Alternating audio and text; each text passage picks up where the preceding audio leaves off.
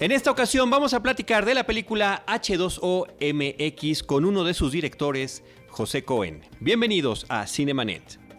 El cine se ve, pero también se escucha. Se vive, se percibe, se comparte. Cinemanet comienza. Carlos del Río y Roberto Ortiz en cabina. www.cinemanet.mx es nuestro portal, un espacio dedicado al mundo cinematográfico. Yo soy Carlos del Río y saludo a Roberto Ortiz. Carlos, pues vamos a platicar con un director que nos presenta una película que ya era tiempo que la tuviéramos en nuestro entorno geográfico inmediato, que es la Ciudad de México, el Valle de México, y que nos remite a situaciones muy preocupantes que tienen que ver con eh, la necesidad del abastecimiento de agua en esta región. Le damos la cordial bienvenida a José Cohen. Pepe, bienvenido. Muchas gracias por acompañarnos en Cinemanet. Gracias, gracias Carlos, gracias Roberto. Es un placer para mí estar aquí y poder este, platicar también con su, audiencia y, seguir con esto de la importancia que es que tiene este tema y sacarlo de donde se encuentra para que se empiece a debatir y que nos permitas la oportunidad de que, de que hables a nombre de todo el equipo que está detrás de H2OMX. Eh, yo saludo a Lorenzo, a Lencho Hagerman, que es codirector contigo, y a todo, todo un equipo que está por ahí. Sí, no, yo solo soy aquí un, vocero este, de, un trabajo de equipo de mucha gente. Como bien saben, el cine es, es como un reloj de los antiguos, ¿no? todos los engranes tienen que funcionar para que camine y es un trabajo de equipo. El tema, eh, José, sería la primera pregunta, eh, porque Roberto está diciendo la importancia, ¿verdad?, de lo que significa el suministro de agua en la Ciudad de México. Eh, yo quiero decirte que ver tu película ha sido una de las experiencias más aterradoras como cine de terror que he tenido este año. Las imágenes, la información, lo que significa todo este, este asunto de traer el agua, de cuánta se pierde, de que ya no hay en el subsuelo, pues me parece que es de terror, es apocalíptico. Sí, bueno, realmente la verdad es que dentro de la película también se, se plantean una serie de propuestas que, que, ya están que ya están puestas en marcha por la sociedad civil, son pequeños grupos que, que han empezado a sumar, eh, pero sí hace falta una directriz que, que, que conlleve a todos estos esfuerzos para, para realmente darle la importancia al tema que se merece. No estamos hablando de cualquier cosa, estamos hablando de la viabilidad del ser humano, somos seres de agua, somos una ciudad fundada en el agua, este, que se está secando, eh, y, tiene que haber una gran transformación. Eh, es lo que nos percatamos. Esto nace de, de la curiosidad de, ciudadanos que, quisimos llegar al fondo de las cosas, del tema, de que quisimos saber qué pasa, qué tiene que pasar para que cuando le abra yo a la llave salga. Y, y también el asunto de nuestros desechos líquidos, ¿no? que, también eh, pues nos bañamos y todo, todo, todo eso va a llegar a algún lugar. Los productos que estamos consumiendo tienen mucho que ver con, la contaminación en otras partes de la República que, el DF manda. Y, bueno, es, es, una película necesaria. Es, eh, la verdad es que, como tú dices, ¿no? hay muchos documentales de muchos temas. Eh, sabíamos que queríamos hacer una película de, del tema del agua, pero bueno, hay tantas variantes dentro de ese tema que lo, aterrizamos primero eh, pensando que hacer una radiografía de el Valle de México donde vivimos era, era un buen comienzo. Y luego, y luego también, bueno, decidimos para, para que funcionara también emocionalmente, pues seguir la misma ruta del agua. ¿no? Y, es, eh, es lo que desde el principio nos, nos pusimos como meta y bueno, a través de esta ruta pues vamos conociendo a todos estos personajes que están de alguna manera relacionados y, el agua misma se vuelve el personaje principal de la, de la película. Algo que quisiera preguntarte es sobre cómo determinan el proyecto en cuanto a los personajes y las situaciones que se van a manejar en el desarrollo narrativo, porque hay algo que me parece que es afortunado para el documental.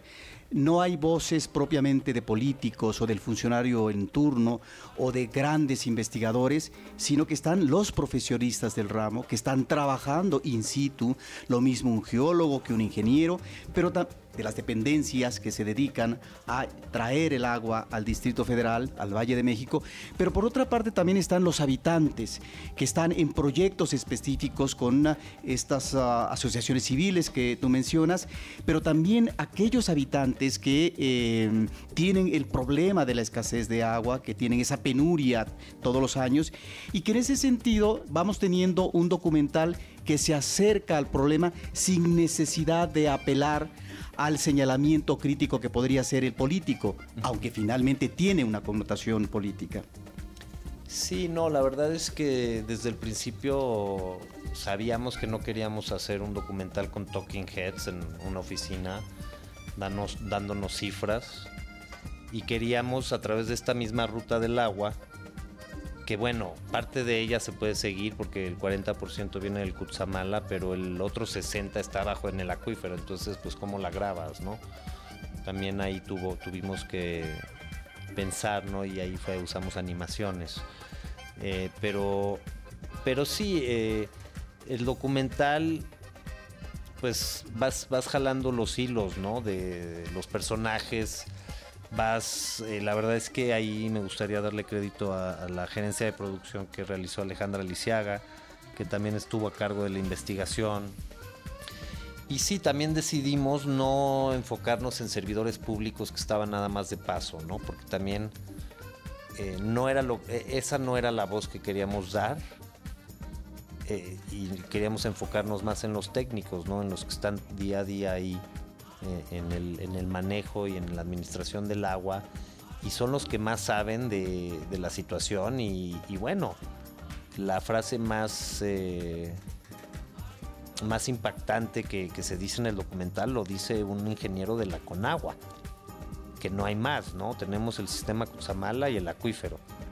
Si llegara a haber una no sé qué, no, no, no hay planes. Y que nos quedan 8 o 10 años para, para transitar a la sustentabilidad, ¿no? Entonces decidimos darle voz a ellos y también tampoco queríamos darle una temporalidad a la película usando al jefe de gobierno, entrevistándolo, o al administrador en turno de la Conagua o, el sistema de aguas, ¿no? Eh, decidimos enfocarnos y, y, bueno, a través de esta ruta pues vamos, vamos jalando el hilo y fuimos encontrando cosas como gente que vive al lado del Kutsamala y no tiene derecho a, sacar, agua, de ahí. O, también, eh, pues, eh, Alejandra eh, acertadamente se enfocó también en todas estas zonas de del Valle de México, en Tlalpan y en el Ajusco, donde, donde hay una cantidad de lluvia y donde se empiezan a recargar los mantos acuíferos, pero pues la, como son asentamientos irregulares, pues, también es, ha sido prácticamente imposible que les llegue un tubo, ¿no? Para proveerles de agua potable. Entonces vemos estos personajes que, que este, pues tienen que llenar estos tambos con pipas y luego tirar estas mangueras 200 metros a su tinaco en su casa y gastan dos horas de su día o el señor del burrito, que bueno, empiezas a ir a comunidades, empiezas a observar y de ahí pues vas conociendo a los personajes, pero como vas a meterte en su intimidad, pues también tienes que trabajar eh, pues de una manera muy sensible, ¿no? Porque eh, es meterse a la intimidad de la vida de la gente, es un asunto, este, pues para ellos también penoso, ¿no? Para algunos de los que sufren, entonces, eh, pues es, como ese arte de, ir este, abriéndote y, que se abran contigo los, los personajes que vas conociendo, ¿no? A través de, del trayecto. Algo que también es interesante es que un ah, asunto de esta naturaleza tiene una gran complejidad, ahí están los datos, ahí están las situaciones ah, eh, difíciles que viven cotidianamente las personas ante la falta de agua o ante lo que sería el extremo, las inundaciones por el exceso de agua.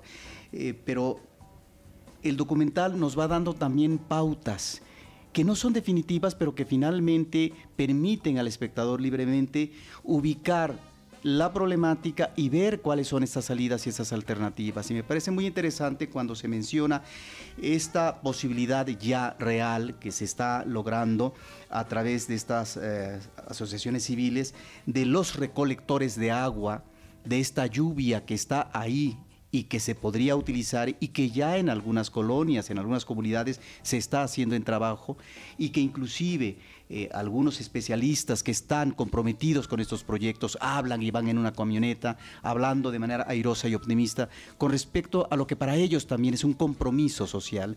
De tal manera que esto eh, le da un respiro, me parece muy afortunado al documental, porque vemos que las posibilidades y el trabajo de la sociedad civil y de los técnicos y de los expertos están ahí como un engranaje que si pudiera tener el enlace feliz presupuestal gubernamentalmente hablando, pues sería el círculo perfecto.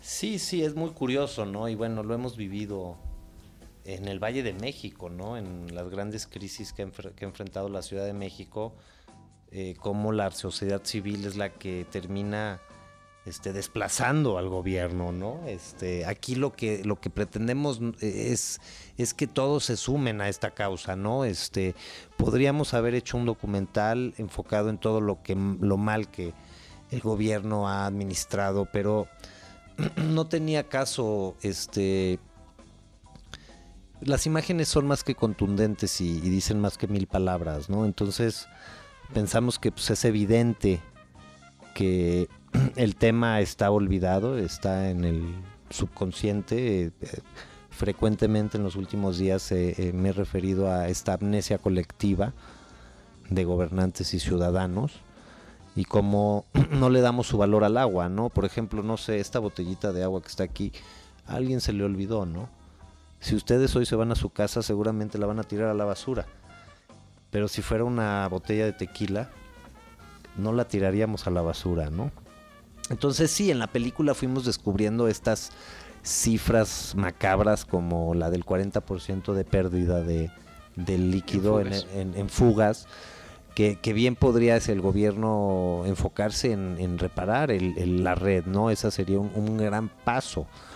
Y vemos también este, este grupo de, de jóvenes de Isla Urbana que sí son miembros de la sociedad civil y es, una organización que el año pasado fue reconocida por el Massachusetts Institute of Technology como uno de los proyectos más innovadores del mundo.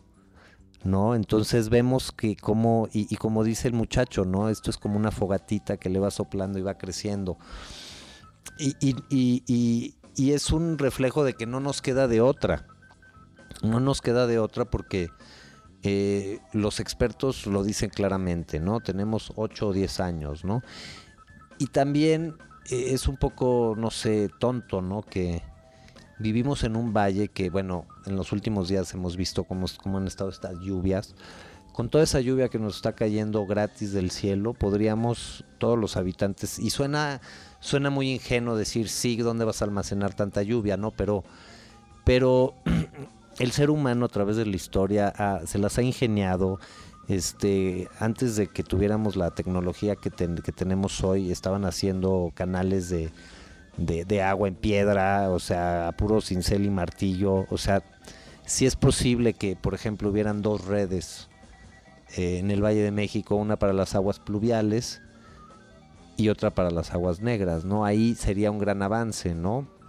Se pudiesen hacer grandes pozos, grandes depósitos de agua, estaciones de recarga donde eh, se recolecte el agua de lluvia, ¿no? O sea, se podrían hacer, pero hay que ser creativos y, y ahí es donde se encuentra el gran reto, ¿no? Que, la película quiere como catapultar para, para que por lo menos el tema se, se platique y se, se diga y los gobernantes pues no les queda más que más que pues darnos cuentas, ¿no? y apoyarse en expertos. O sea, realmente los, los gobernantes no tienen las soluciones técnicas de, de, lo que se requiere hacer en el valle para, para migrar a, una, a un valle sustentable. No, no, no tenemos un problema de escasez de agua en el Valle de México. pero la calidad del agua que la población recibe es, es de, cuarto mundo, ni siquiera de, tercer mundo. Y, estás hablando en este instante de la calidad de agua que se recibe, pero está también lo que sucede con el agua que se desecha y cómo afecta a comunidades enteras, que es otro aspecto que se, que se ve en el documental, que es una cosa eh, verdaderamente espeluznante. Sí, no, y son, son cosas que fuimos descubriendo que no teníamos ni la menor idea que estaban pasando, ¿no? Y, y es eso como pues el, lo que hay que compartir con, la población, ¿no? Esto es lo que debe de generar una curiosidad en el, en, el espectador eh, de saber qué está pasando, qué, qué, qué, estoy, qué estoy haciendo, qué, qué puedo hacer y, y de una manera pues también muy también muy padre, ¿no? En la película, a través de las tomas aéreas, las tomas, las tomas de alta velocidad, eh, que nos llevan a través de esta ruta y nos hacen como ciudadanos conocer el estatus de la situación. Y, sí, bien lo decías, el, el tema de los desechos eh, es sumamente importante, ¿no? Porque los productos que estamos consumiendo todos nosotros van a parar a estas montañas de espuma que vemos en el estado de Hidalgo. Yo cuando hablo de imágenes apocalípticas, esa es una de ellas. Pero también es una imagen muy bonita. Sí, no, le puedes encontrar su belleza, pero cuando te enteras todo lo que significa, ¿no? Exacto, pero, pero, pero cuando has visto un reportaje, un, un, artículo en la prensa sobre ese tema? Nada, nada. Yo creo que en ese sentido, por supuesto, a eso me refiero que de lo revelador que es la película para el espectador y regresando a lo que estabas comentando ahorita, formalmente es muy atractiva. Es eh, son eh, preciosas las imágenes aéreas que están manejando en la cinta eh, de la ciudad, de diferentes tomas de nuestra Ciudad de México, por supuesto de la ruta del agua que estás mencionando, pero también la forma en la que están siendo recibidos los comentarios de las personas que hablan. Voces en off de algunos especialistas. que tenemos allí, evitando estas cabezas parlantes que mencionas, las talking heads, pero también el donde sí vemos los rostros son las personas, el que maneja la pipa, ¿no? O la señora que está recibiendo el agua en estos garrafones. Entonces me parece que ese equilibrio es eh, muy atractivo para el espectador. Sí, sí, sí, eso es un balance y, bueno, con Lorenzo trabajamos muchísimo todo el asunto de, del arco emocional que tiene que existir eh, de manera ortodoxa en el cine. Y, y, fue un trabajo pues, de mucho tiempo en la sala de edición y la verdad es que eh, Lorenzo este, me ayudó ¿no? a redondear esto. Yo quisiera que nos platicaras ah, em, de esta, estas tomas efectivamente aéreas que le dan una gran fuerza al documental. Estas tomas donde está la fuerza de la naturaleza a través del agua, a través de esos grandes proyectos de ingeniería para traer el agua al Valle de México pero también esas imágenes de una ciudad que se ha vuelto la jungla del asfalto, una ciudad donde parece que no hay ningún otro respiro, ¿sí? Porque lo que vemos es concreto tras concreto, casa tras casa, edificio tras edificio, y que nos da también un panorama sombrío de una ciudad que ha apostado por la urbanización extrema y que eh, no soluciona las otras ah, situaciones básicas, elementales, como es el suministro y el agua ¿no? para la vida diaria.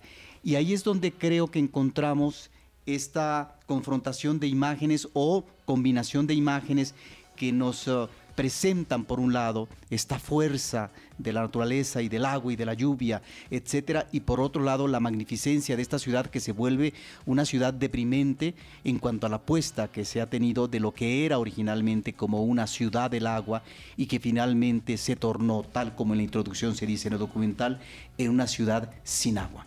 Seca, sí. Bueno, pues fue, fue una cosa muy, muy padre, muy de mucho aprendizaje porque desde desde el principio del proyecto yo tenía este capricho, ¿no? De las tomas aéreas, la verdad, ¿no? Y, queríamos hacerlas y queríamos hacerlas bien y sabíamos para qué las íbamos a, utilizar, para, pasar de A a B y de B a C. y, enseñar eh, la magnitud de las cosas, la dimensión de las, de las cosas, ¿no? La, eh, el, el, milagro de ingeniería que ya es que la ciudad funcione disfuncionalmente, ¿no? Este, el problema no es que la ciudad no funcione, ¿no? La, ciudad funciona y es un sistema, pero es un sistema disfuncional, ¿no? Entonces, bueno, la verdad, te voy a platicar a detalle. Al, principio, yo sabía que quería usar el Cineflex, que es este, este giroscopio que se pone en la nariz de un helicóptero que conozco desde hace muchos años, que, tengo yo en el medio como productor. Y inicialmente habíamos rentado uno de una televisora de aquí de México. Pero no funcionó porque el piloto estaba más habituado a hacer cobertura de noticias que normalmente son enfocarse en un, en un estadio o en un incendio o no sé, ¿no? Y las tomas cinematográficas pues las queríamos mucho más largas, de minutos, ¿no? Este, y, y, ahí fue donde buscando y haciendo averiguaciones este, nos encontramos con un individuo que se llama Ron Chappell, que creo que es uno de los mejores fotógrafos aéreos que hay en el mundo, ¿no? Y hace todas las grandes series de televisión y en Hollywood, pero también hace mucho documental y también cuando hay un proyecto como este, este por eh, cuestiones personales se interesa.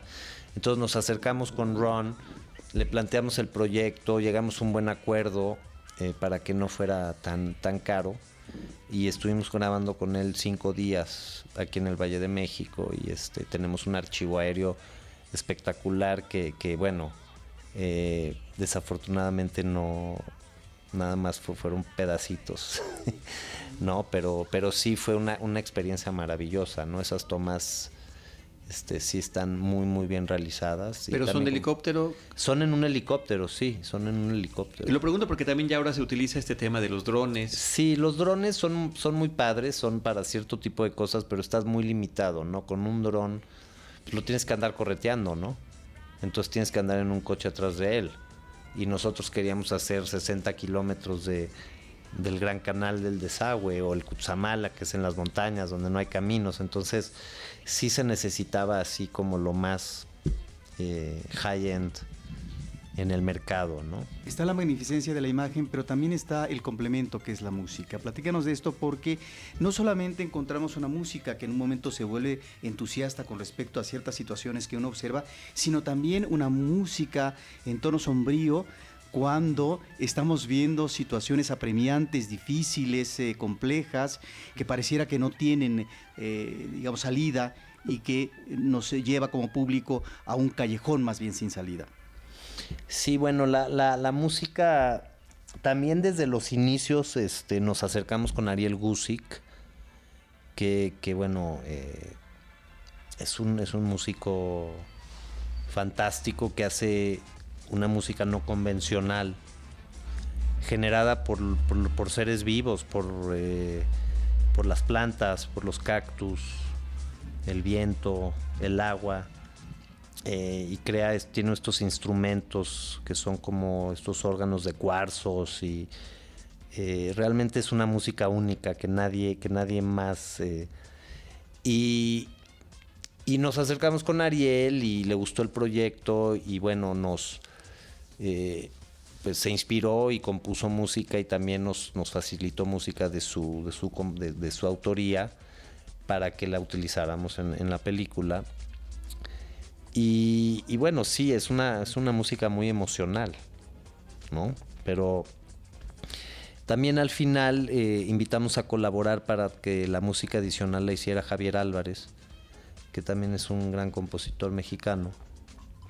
Y, bueno, con ellos dos logramos, logramos la propuesta que, que, les presentamos, ¿no? ¿Cómo está funcionando la distribución de la película? Eh, porque para saber más o menos en cuántas salas está, en qué ciudades se está distribuyendo. Mira, la película eh, va a salir, salió con 40 copias y estamos en el área metropolitana y en el Distrito, Federal. Y ahorita te voy a dar la, lista de ciudades. Eh, y bueno, posteriormente también vamos a ir a la cineteca y a los cineclubs Eh, también ya salimos, ya sacamos la preventa en iTunes.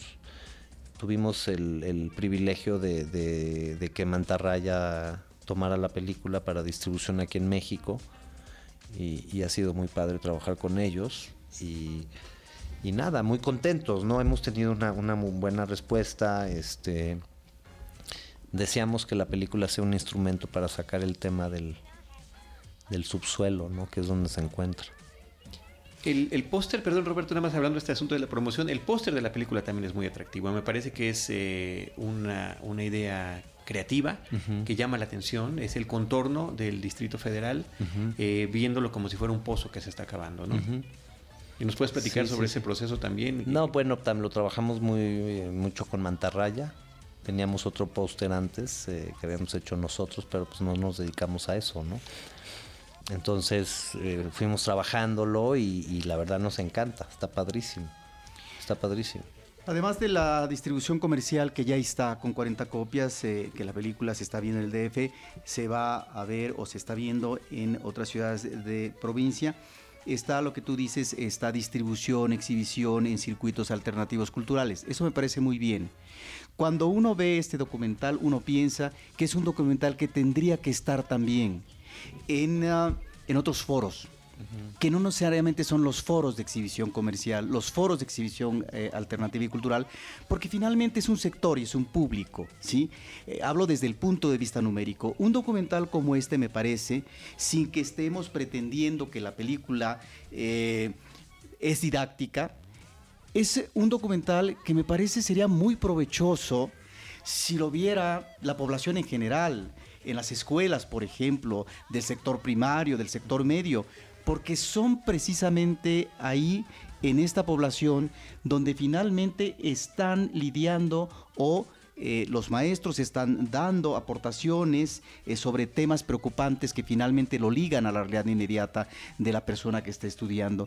Ahí es donde yo me parece que eh, películas como estas, sobre todo en el caso del documental, son proyectos que tendrían que ir también a esta otra población. No, y lo harán, ¿eh? Lo harán. De hecho, este, bueno, ahorita por, por mandato tenemos que salir en salas comerciales porque la película se hizo con el Eficine, ¿no? Entonces ese es eh, un requisito, ¿no? Que también, bueno, nos gustó la idea de salir en salas comerciales, pero claro que vamos a ir al principalmente, primeramente a las comunidades de escasos recursos donde grabamos la película. Este, también hoy estuvimos en el TEC de Monterrey en una plática con estudiantes. Eh, estuvimos en la UNAM, en la Facultad de Ciencias Políticas, proyectamos la película. La Universidad de Berkeley está interesada en mostrar la película y que forme parte de su acervo. Y, hay todo este plan de, alcance social que nos gustaría lograr. ¿no? Me han hablado de varias escuelas secundarias, preparatorias, primarias. Y, creo que ahí es donde la película también va a tener una longevidad ¿no? importante en ese tipo de foros que, eh, me queda clarísimo que es un instrumento bastante eficaz para en una sentada le quede claro al ciudadano de, todo, de todas las edades, porque también es una película de clasificación A. Entonces, claro que es, un, una vertiente que, no vamos a dejar eh, de, seguir, ¿no? Y lo que significa para cada uno de nosotros eh, eh, la experiencia de ver la película y efectivamente, como decías al inicio de esta charla, ¿no? ¿Qué es lo que significa abrir nuestra llave y que tengamos agua? Ahora yo el esperar que salga caliente el agua cuando me voy a bañar me hace sentirme absolutamente culpable. O sea, ¿qué es, qué es lo que tenemos que hacer para cambiar? ¿no? Para cambiar también desde la unidad de cada familia, de cada, de cada casa, de cada hogar. Hay muchas cosas que podemos hacer, ¿no? A nivel individual. Entre ellas, creo que la primera es mandar a contratar un plomero dos horas y que cheque si en tu casa no hay fugas. Ese sería como el primer paso porque muchas fugas son, son micro, ¿no? Pero no nos damos cuenta y está goteando todo el día. Eh, los excusados, las llaves, eh, eso en primer, en primer lugar. En segundo lugar, pues comprarte una cubeta y en lugar de echarte un cubetazo de agua en la cabeza, este absurdo que esté pasando eso además justamente ahorita, ¿no me parece? Sí, usar esa cubeta para llenarla con el agua fría y esa agua fría puedes regar ya sea tus plantas y puedes este eh, o la puedes usar para el, excusado.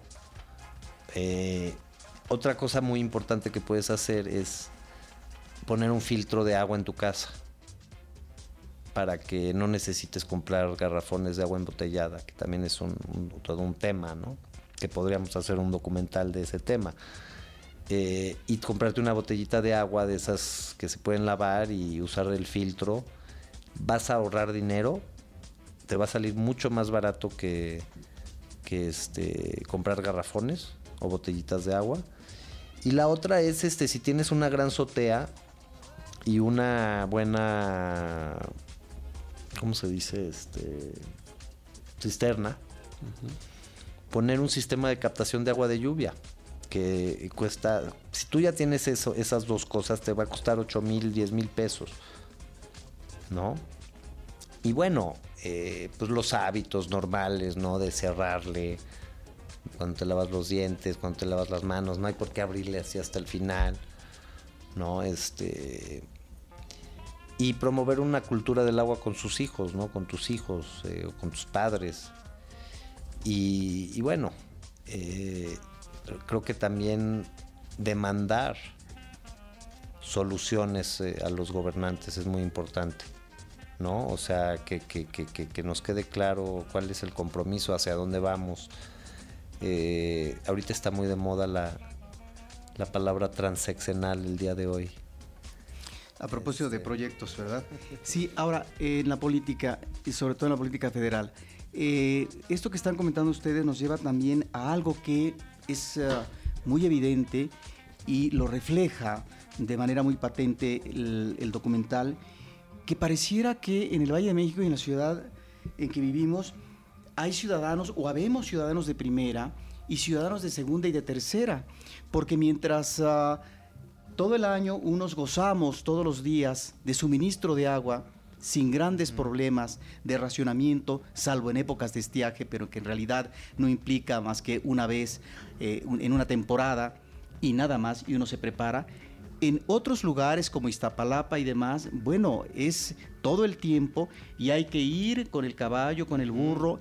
Y ahí es donde eh, estamos ante una situación muy injusta de desequilibrio y donde uno no termina de asombrarse de cómo es posible que gobiernos que son de izquierda y que tienen muchos años en esta ciudad, administrando los problemas que tiene la ciudad, no han visto y enfrentado esta situación en donde unos somos privilegiados, otros simple y sencillamente no tienen esa posibilidad. Y esto nos habla de una sociedad eh, discriminatoria finalmente, pero que tiene que ver con los ejes eh, de gobierno, de proyectos, y en ese sentido me parece que el documental es muy enfático y sí lleva a esta situación de conmoción del espectador en que estamos realmente a veces en un plan de un gran privilegio cuando finalmente una buena parte de la población está en la escasez y está en el día a día para ver de qué manera puede tener el agua para bañarse, para sus alimentos, etc.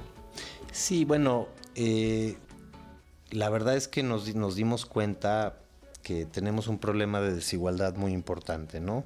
Ya lo sabíamos, pero lo confirmamos, ¿no? y históricamente el tema del agua pues, ha, sido usado eh, con, con eh, motivos electorales cada elección, ¿no? Este, está el señor que nos dice que en el 58 les prometieron que iban a entubar, ¿no? Que, que no sé si entubar sería la solución, ¿no? Pero eh, cada seis años hay esta promesa de ahora sí ya van a tener agua limpia, ya van a... Y ha sido como, ¿no? una situación que al fin y al cabo, ya cuando los elegimos a los eh, gobernantes, al final no les resulta muy redituable hacer las inversiones que se tienen que hacer en el tema del agua, porque no están a la vista del, ciudadano. No, prefieren hacer un, un este, segundo piso, un, metrobús, ¿no? Entonces, eh, pues han sido promesas sexenio tras sexenio, pero bueno, la verdad es que también, si llegara a haber un colapso, la, di- la- la distribución y, y el sistema tan este, deteriorado que tenemos debajo de la ciudad tampoco tiene una elección de clases sociales. ¿no? Entonces cualquiera de nosotros puede ser el señor del, del burrito en 10 años. ¿no? O todos. o todos. Entonces, es ahí donde, pues sí, hacemos un llamado de atención. Las autoridades no han, no, no han ideado una solución, han administrado el problema. Nos queda clarísimo. ¿No? Entonces, pero bueno, ¿cómo puedes... Digo, nosotros estamos haciendo una película, no somos activistas ni pretendemos cambiar el mundo, ¿no? Hicimos una radiografía, ahí está, y, es un regalo a, ¿no? a nuestros hermanos ciudadanos que queremos que también compartirla, ¿no? Pero realmente los gobernantes tienen que hacer un autoanálisis de, de- porque si, si, si en 10 años vamos a colapsar, pues la historia también eh, tiene memoria, ¿no? Y nos vamos a acordar quiénes eran los gobernantes. Y sí, es un llamado de atención ciudadano donde estamos exponiendo esto es lo que está pasando, es hora que actuemos y, y no nos queda tampoco mucha, mu- no, no hay, no hay gran, no, a dónde ir, no hay gran, no hay, un- no hay un gran margen de man- maniobra, ¿no? Entonces, por eso esperamos que también las autoridades y las instituciones educativas utilicen la película como una herramienta, ¿no? De concientizar, porque, porque es el primer paso, ¿no? Salir de, de esta amnesia colectiva. Eh, Pepe, redes sociales, lugares donde la gente puede enterarse de la película, en donde se está exhibiendo, de qué trata, detalles. Sí, mira, este, voy a decir las ciudades donde estamos. Eh, ahorita todavía en salas comerciales, en Cuernavaca, Toluca, Monterrey, Guadalajara, Cancún, Jalapa, Veracruz, Mérida, Oaxaca, Puebla, Morelia y Querétaro. Eh, Twitter es H2O Documental y Facebook es H2O MX.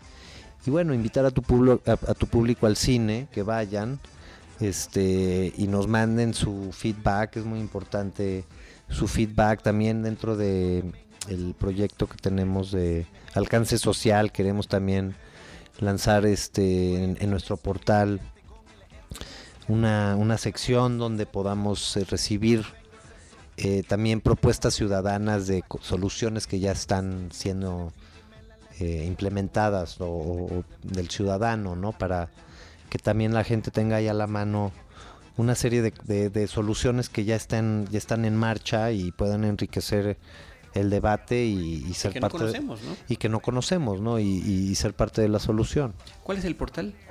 El portal es h2o.mx. Perfecto. Robert. Muy bien, pues Pepe, muchísimas gracias, felicidades por ese trabajo. No, gracias a ustedes. Gracias a ustedes, Roberto y sale, Carlos. sale uno transformado después de ver la película. No, pues ahí les encargo que la recomienden mucho, ¿no? Absolutamente. Y ya lo estamos haciendo. Muchísimas gracias. Gracias. Nosotros les recordamos también nuestras redes sociales, eh, facebook.com diagonal cinemanet, arroba cinemanet en Twitter, cinemanet1 en YouTube y por supuesto nuestro portal eh, donde se encuentra el podcast, www.cinemanet.com.mx. A nombre de Roberto Ortiz y de nuestra productora Paulina Villavicencio les agradezco que nos hayan escuchado y los esperamos en nuestro próximo episodio con cine, cine y más cine.